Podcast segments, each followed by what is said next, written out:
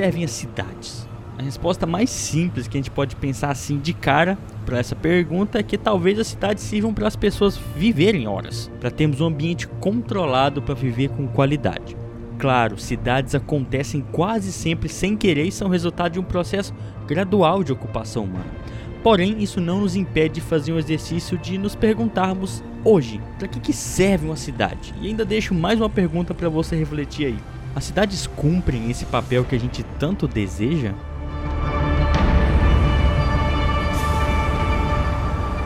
Doses homeopáticas de ciência.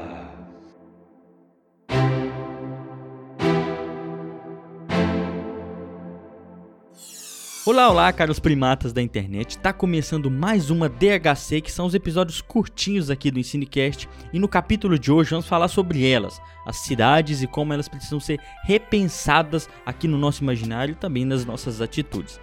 Mas antes de começarmos, tenho que lembrar você, cada indivíduo que nada mais é que uma maneira diferente do universo ser ele mesmo, que o Ensinecast é mantido graças à sua divulgação da nossa divulgação científica. Nos mantemos graças à interação dos átomos da ponta do seu dedo com a região da tela do seu celular que diz seguir ou curtir ou ainda mais, envie uma mensagem para a gente ou ainda mais, compartilhar. Então, tanto aqui nesse reprodutor de podcast como nas redes sociais, nos ajude a divulgar o nosso trabalho. Se você quiser saber mais também sobre esse podcast que está pelejando para levar ciência aos ouvidos e mentes das pessoas, nos siga nessas redes no Facebook, Twitter, Instagram, como arroba Ensinecast. E como nós somos seres sociais, também nos mantemos graças à interação direta aí com você ouvinte, que como um bom ser humano pode quebrar o pau lá conosco, lá no grupo do Ensinecast no WhatsApp, num ambiente controlado em que rola muita discussão sobre ciência e educação de maneira muito bacana. Então, quer fazer parte? Nos mande uma mensagem. Se você já nos segue por toda a banda, já está no nosso grupo do WhatsApp, fica aqui meu muito obrigado. Se não, corre lá nas redes sociais e nos apoie, seguindo, curtindo e compartilhando. Se você está usando aí o Apple Podcasts, nos dê 5 estrelas também, isso ajuda demais da conta. Aqui quem tá falando é o James, diretamente de Jataí, uma cidade que tem aí por volta de 90 mil habitantes aqui no interior de Goiás. Hoje essas tais cidades, né, maiores ou menores que Jataí, ocupam apenas 2% da superfície terrestre, mas consomem 75% da energia que nós produzimos. E pouco mais da metade da população urbana vive nelas hoje e a cada ano esse número vai aumentando. Esses pequenos espaços que concentram tanta gente, que gastam tanta energia, raramente são planejados. E por mais que a gente pudesse gastar outra DHC falando sobre como essas cidades surgem, dessas intencionalidades ou não no surgimento delas, precisamos falar sobre como vemos e como vivemos as cidades hoje. Esse é um exercício de reflexão que pode, no mínimo, nos ajudar a entender como elas funcionam e como é o ecossistema urbano e qual o nosso papel diante disso. Primeiramente, eu queria dizer para você, caro ouvinte, que cidades possuem metabolismo. O que, que isso quer dizer? É, apesar de metabolismo designar comumente o funcionamento das células do corpo dos seres vivos, como a gente na biologia sabe muito bem, essa palavra pode nos ajudar a entender como as cidades são entidades vivas. Ou seja, elas precisam consumir coisas para funcionar e nesse processo elas expelem muita coisa também. Isso quer dizer que a cidade consome enormes quantidades de recursos naturais, transformados ou não, vindo de diversos lugares do mundo, como por exemplo energia, água, materiais, nutrientes, e depois ela transforma ou estoca isso tudo, né, para uso da população e libera diversos tipos de resíduos também né, em quantidades gigantescas. Essa é uma enorme simplificação de um sistema, olha só, que recebe, consome, transforma recursos né, e acaba liberando diversos tipos de resíduos. E essa é uma simplificação que, se a gente não tomar cuidado, pode excluir um fator muito importante no funcionamento de uma cidade: as pessoas né, e a organização social por trás disso tudo. Mas isso também é debate para outro DHC, mas vale a pena lembrar. Esse funcionamento é bastante linear. O que, que isso quer dizer? Quer dizer que a maioria do que entra na cidade, de alguma maneira, sai dela bastante transformado, né? E pouco é utilizado e reciclado dentro da própria cidade. E nesse momento você pode estar pensando que tudo que entra e sai de um centro urbano depende da intenção direta dos seres humanos. E muitas pessoas pensam assim porque se esquecem que as cidades, por mais que mudem a cobertura do solo, né, para os seres humanos, para a gente viver, ela ainda está inserida no planeta Terra. Tá? E por mais que alguns adorem essa ideia, ela não possui muros uma redoma que isole ela do mundo ao redor. Ou seja, cidades fazem parte dos ecossistemas. Isso quer dizer que certas coisas entram e saem da cidade, às vezes sem intencionalidade humana.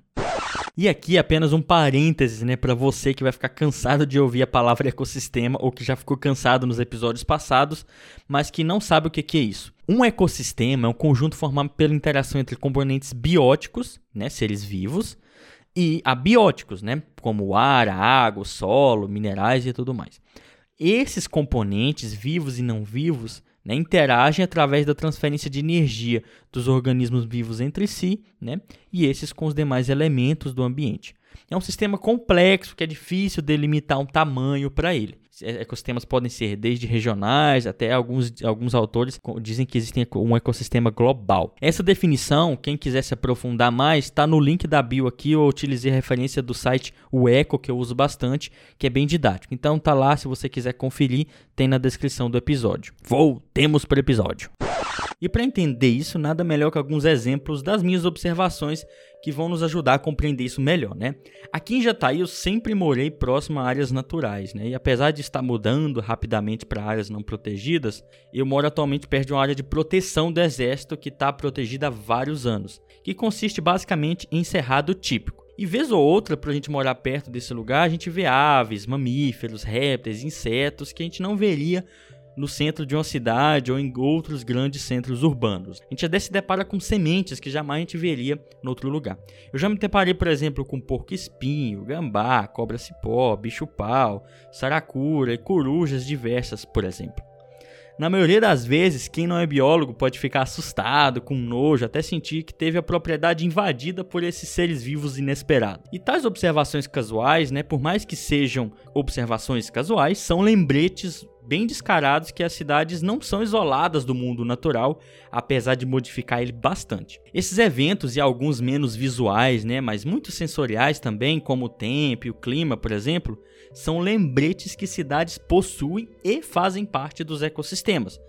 Isso quer dizer que as cidades, de um modo ou de outro, interagem com a matriz fora dos seus limites sejam florestas, cerrados, lavouras, indústrias e rodovias que conectam essas cidades, né? Então, isso tudo nos leva ao segundo ponto sobre cidades. Seu metabolismo tem muita relação com os ecossistemas também. E para a gente começar a entender isso, voltemos aos exemplos das nossas vivências, né? Que apesar de não ser evidência científica, vão nos ajudar aqui a compreender muito bem isso. Pensa agora um pouco na sua rotina na sua cidade aí se você mora em um, é claro, né? Você acorda, utiliza água que veio de algum lugar, essa água consumiu energia para chegar na sua casa, energia que veio através de cabos, provavelmente de alguma hidrelétrica bem distante, né? Hidrelétrica é essa que mudou o funcionamento de um rio.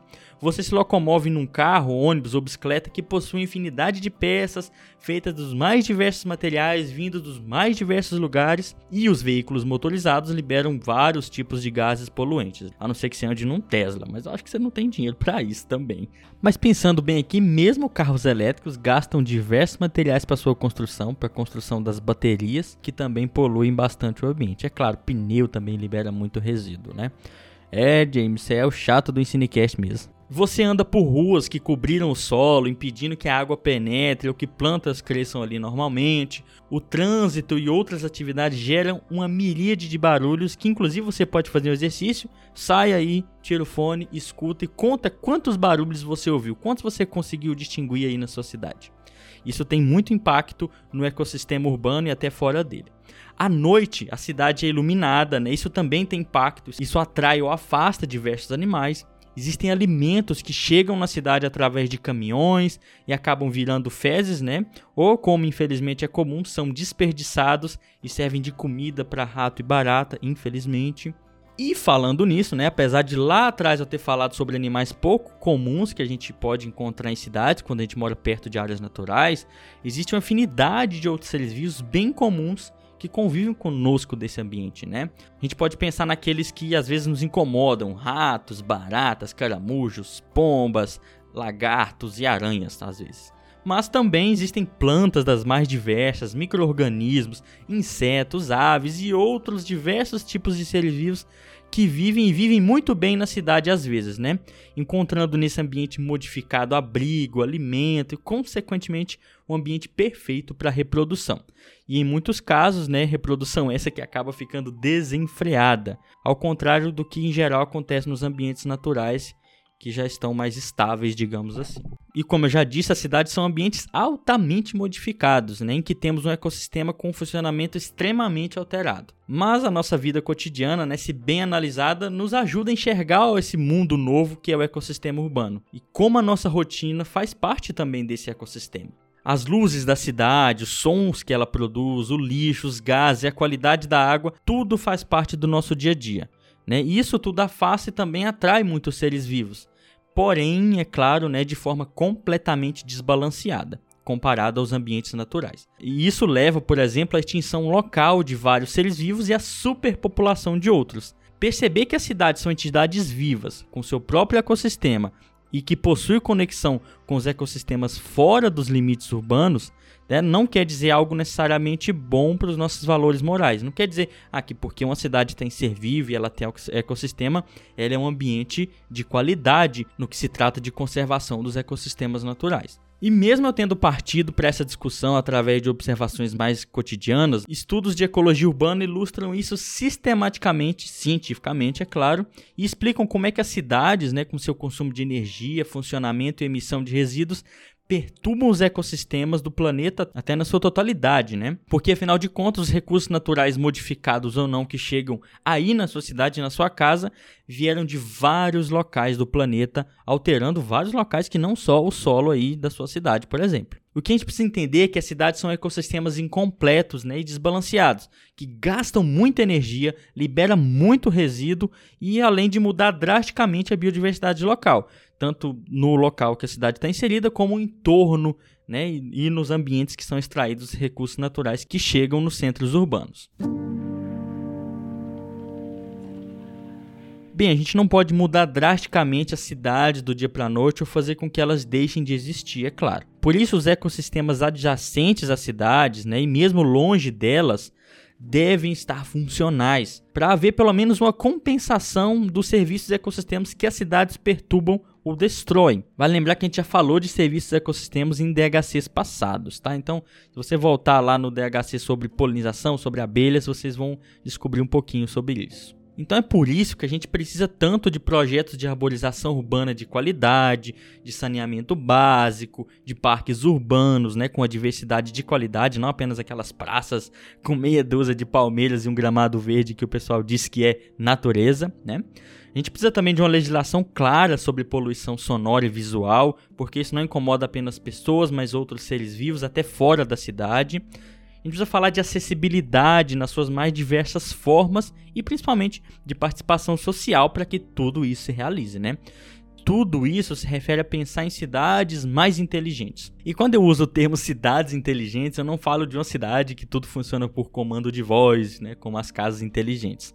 E abrindo um parênteses aqui uma pergunta, né, se a minha casa não está conectada com todas essas tractanas tecnológicas, ela é uma casa estúpida então? Mas enfim, né, as cidades inteligentes se referem a cidades pensadas para oferecer qualidade de vida para todos, né, consumindo muito menos energia e liberando menos resíduos. Claro, cara ouvinte mais pessimista e carrancudo assim como eu, né, você deve estar tá achando isso tudo muito tópico.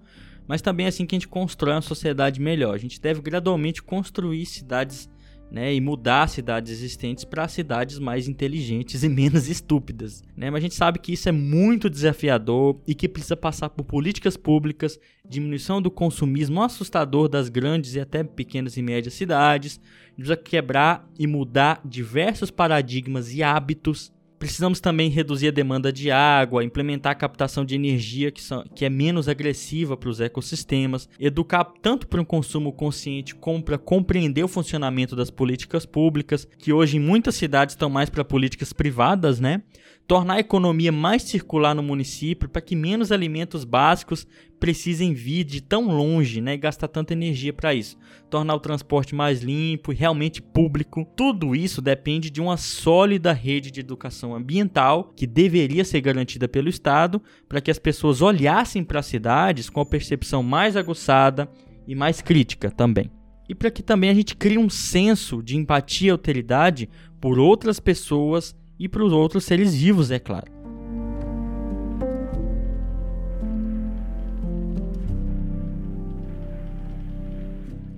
Infelizmente, o senso comum que eu pude perceber na maioria dos meus alunos até hoje, né, é que eles pensam que as cidades são um ambiente à parte do mundo natural.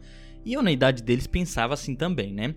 Eu pensava que nós, seres humanos, nem sequer éramos animais. Inclusive, meus alunos, quando eu peço para eles, né, eu faço isso todo ano, para que eles enumerem os animais que eles veem nas cidades, raramente alguém cita o humano. Só depois a gente discutir muito que eles lembram que nós, seres humanos, somos animais que vivemos e construímos as cidades, né? Muitas pessoas hoje e o James do passado, né, pensam que as cidades são isoladas de um mundo supostamente selvagem e que elas são uma contraposição ao mundo natural e que logo elas não possuem e não fazem parte dos ecossistemas. E é claro, essa é uma visão distorcida de uma vida artificial que a gente cria e que faz parecer que realmente a gente não faz parte do planeta que a gente vive muitas vezes. O pior, que nos faz pensar que a gente é dono do planeta para fazer com ele o que a gente quiser. E é por isso que nós precisamos de educação que nos coloque dentro desses tais ecossistemas, né? Como nós realmente estamos, mas precisamos que a nossa percepção também esteja dentro deles, para que a partir daí a gente comece a promover mudanças significativas no que a gente chama de civilização hoje em dia, que é algo bem esquisito. Para que a gente torne as cidades, né, que são muitas vezes frias e tristes, em ambientes um pouco mais acolhedores e que funcionem como um ecossistema menos danoso para o nosso planeta hoje. E ah, você pode estar aí do outro lado problematizando, assim como eu faço às vezes, que é muito importante, e pensando que tudo isso é muito complicado e que é um caminho longo e cansativo. Isso é verdade, e para muitas cidades é um caminho mais distante ainda, né? Talvez a cidade que você mora. É óbvio, né, que às vezes a gente se perde nas complexidades, né? A gente não lembra do óbvio, porque a gente precisa começar essas mudanças de algum lugar, e esse lugar às vezes é o lugar de compreender essa dinâmica, por exemplo, das cidades. É você expandir um pouco as suas concepções e percepções sobre o ambiente que vive, para que a partir daí a gente comece a pensar e estruturar realmente mudanças, tanto em hábitos como mais ligadas às políticas públicas, por exemplo. E esse DHC foi para mudar um pouquinho a sua visão sobre as cidades, né? E o seu papel nessa história. Porque afinal de contas, falar sobre cidades nos ajuda a debater e compreender diversos temas de ecologia, de economia, engenharia, né? Temas esses como consumismo, conservação, desigualdade social, planejamento urbano, políticas públicas, parques municipais, né? Mas esse episódio é apenas uma introdução para começar a te sensibilizar para o que são as cidades afinal de contas. Por isso, esse episódio possui muitas simplificações. E se você quer saber mais sobre alguns assuntos citados aqui, envie uma mensagem para a gente, uma crítica, uma sugestão no e-mail cinecast.gmail.com, que daí leremos a sua crítica em um episódio futuro. Ou quem sabe fazer um episódio baseado nisso. O fato é que muitas vezes nós vivemos em um ambiente urbano altamente modificado e na correria do dia a dia não temos tempo né, para perceber o que, que a gente utiliza, o que, que a gente produz de resíduos e principalmente o que grandes empresas, o que grandes indústrias provocam de alterações ambientais para que cidades funcionem. E esse não é um DHC para dizer que você é parte da mudança de uma cidade, que você é culpado e responsável por todas essas mudanças que eu propus aqui. Esse DHC é para dizer que você deve perceber melhor a sua cidade e o seu papel nela. Mas isso também nos ajuda a entender que existem instituições e pessoas que são mais ou menos culpados pelos impactos ambientais que cidades ignorantes, né, provocam. Por isso é interessante perceber que cidades mais inteligentes precisam de prefeitos mais inteligentes de empresas mais inteligentes, né? E de pessoas, talvez de líderes, que se preocupem com que a população em geral tenha também uma percepção mais inteligente da cidade. Infelizmente não é o que a gente vê no Brasil de hoje, em que muitos não estão preocupados com esse aumento da percepção das pessoas sobre as cidades. Porque pessoas com percepção e concepção mais aguçada sobre o ambiente que vive são pessoas que vão cobrar mais de políticas públicas, que vão cobrar mais e vão perceber mais o impacto que certas empresas causam nas cidades ou fora delas para lucrar.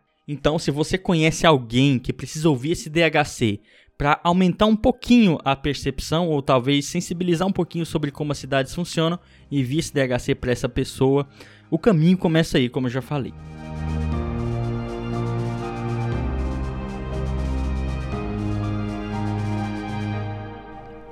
E muito obrigado a você que ficou até o final desse episódio. É, a gente vai entrar agora no Ensinecast num breve ato para descansar um pouco. Então, para ajudar a gente a não ser engolido pelos algoritmos aí das redes sociais e também dos reprodutores de podcast, nos ajude ouvindo os episódios antigos e compartilhando esse aí com o máximo de pessoas. Seja impertinente assim como a gente, envie esse episódio para outras pessoas para ajudar a expandir um pouquinho a percepção de todo mundo e ajudar esse canal a crescer também e continuar produzindo esse conteúdo.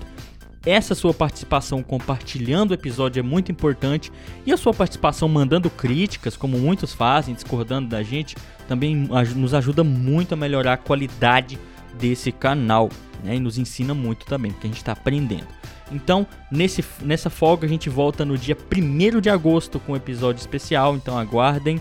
E até lá, ouçam os episódios antigos, compartilhem esse e se você, principalmente, e principalmente é claro, né, eu sempre incentivo, se quiser participar do nosso grupo do WhatsApp, lá tem debate muito interessante sobre diversos aspectos dentro das ciências naturais, né, ou da educação e do ensino. Então participe, nos mande uma mensagem nas redes sociais que eu te coloco lá no grupo, eu ou o Fernando, a gente gerencia essas redes, tá? A gente aguarda vocês.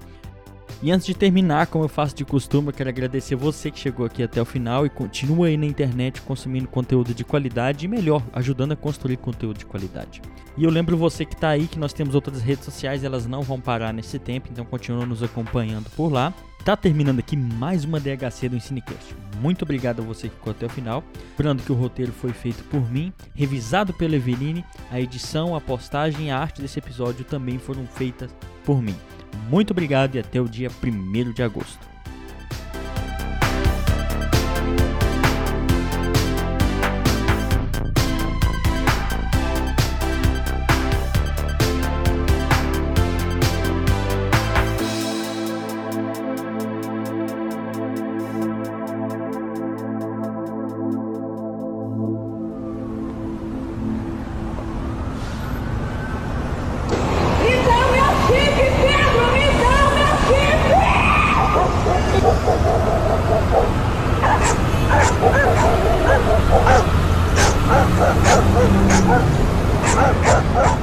Oh!